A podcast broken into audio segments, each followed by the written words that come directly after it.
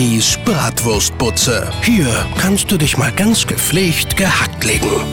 Moin, moin, liebe Grillgemeinde. Meine Bratmänner sind sauber, versprochen. Geht los. So, nun haben wir den Salat. Die Pilsetten sollen verseucht sein. Also man hat Reste von Pflanzenschutzmitteln im Bier gefunden. Soll allerdings nur gefährlich werden, wenn du 1000 Liter quasi auf Ex weghaust. Naja, bei Kumpel Dete könnte das fast hinkommen. Der soll mal vorsichtig sein. Nee, nee, der hat zwar schon statt einem Waschbrettbauch einen ordentlichen Waschbärbauch, aber diese Mengen schafft auch der nicht.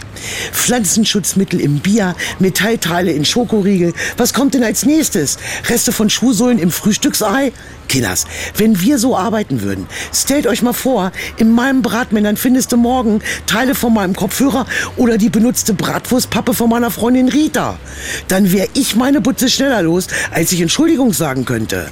Dann nützt auch eine große Rückrufaktion nix. Wobei das in meinem Fall tatsächlich schwierig werden könnte. Und eklig vor allen Dingen.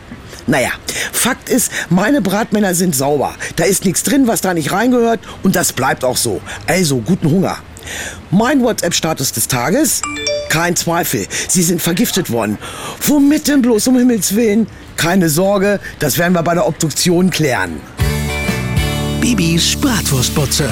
Holt euch Bibis WhatsApp-Status aufs Handy. Auf antenne.com steht, wie's geht. Antenne